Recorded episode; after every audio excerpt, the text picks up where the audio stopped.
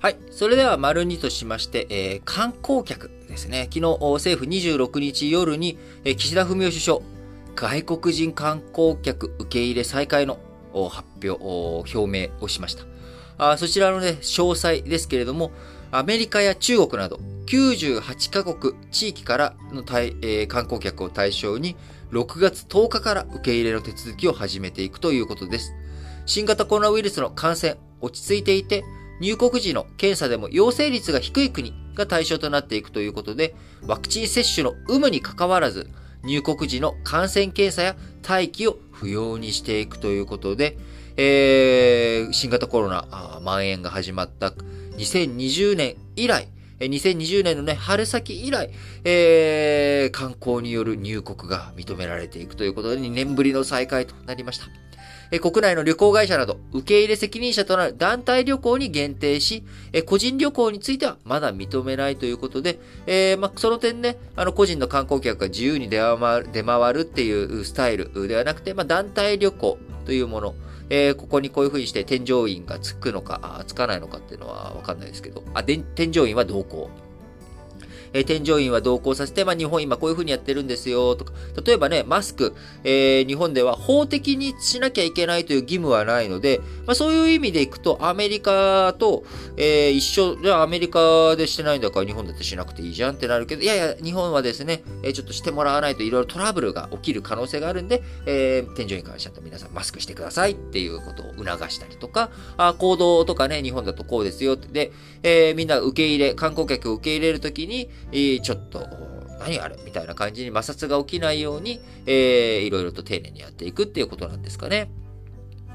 え、10日にビザの申請受付などの事務手続きを始めていくということで、え、6月10日からね、ビザの申請受付、え、事務手続きを受け付けるということなので、実際に観光客が入国するには少し時間がかかる見込みだということです。え合わせて、え6月中に新千歳空港と那覇空港、えー、日本の、ね、北海道と沖縄両方で国際線の運航も再開させていくということです。えー、観光受け入れの再開に先立って、6月1日から、えー、入国時の、日本入国時の検査や待機措置の緩和を行っていくということで、各国地域をコロナウイルスの流入リスクが低い順に青、黄色、赤の3グループに分けて、青に分類した米国や中国など98カ国地域は入国時の検査も自宅などでの待機も不要とするということで、えー、非常にね、あのー、海外との行き来がしやすくなるということになります。えー、韓国、他には韓国、スペイン、ドイツ、フランス、中国、香港、台湾、タイ、えー、ロシアもね、ここに入ってるんですね。まあまあ、あの、これはあくまで新型コロナの話ですしね。えー、そして、赤とされた4カ国というのはですね、アルバニア、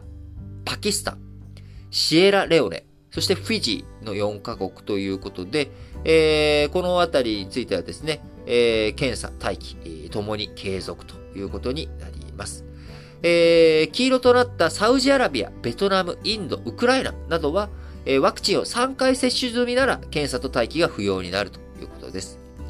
これまで日本滞在国を出国する前の72時間以内の検査に加えて、入国時も全員に感染検査を行っていましたが、入国者数の上限を拡大するのに応じて、検疫所の負担が増し、空港での待ち時間が長いことが批判されていました。訪日 訪日客の入国時の負担を軽減させ、観光需要を一気に拡大させていくという狙いがあります。えー、観光入国についてはですね、3グループのうち最もリスクの低い青の国地域にまずは限定してやっていくということで、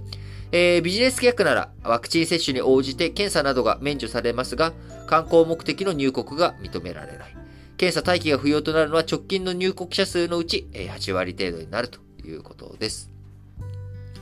えー、2019年の訪日外国人客、えー、約3200万人だったということを踏まえると、えー、政府ね、入国者数の上限、1日1万人から2万人に6月1日から引き上げていくということですけれども、え2万人かける365日というのはですね、730万人なわけですよね。えなので、えー、2019年の外国人客3200万人から比べると、えー、まあ、4分の1強というかですね、まあ、それぐらい、えー、だということになるので、まあ、今後どういうふうにね、より段、えー、平時に戻していくのか。特に今ね、逆にせっかく円安なんだからと。えー、逆にせっかく円安でね、外国人客からしたら、あ日本に行って、えー、お金使った日本旅行をしやすいというタイミングでもあるわけですから、まあ、あのー、まあ、徐々に徐々に一気にバーッとっていうのは難しいかもしれませんけれども、えー、しっかりと対策を取りながら、徐々に徐々に、日常、平時、2020年のね、1月とか、あのー、の、何でしたっけ、プリンセスダイヤモンド号、ダイヤモンドプリンセス号、名前ちょっと忘れちゃいましたけれども、まあ、一番ね、日本が最初に、えー、いろいろと新型コロナの波に飲まれていった時期の前にね、早く戻っていけるようになっていってほしいなと思います。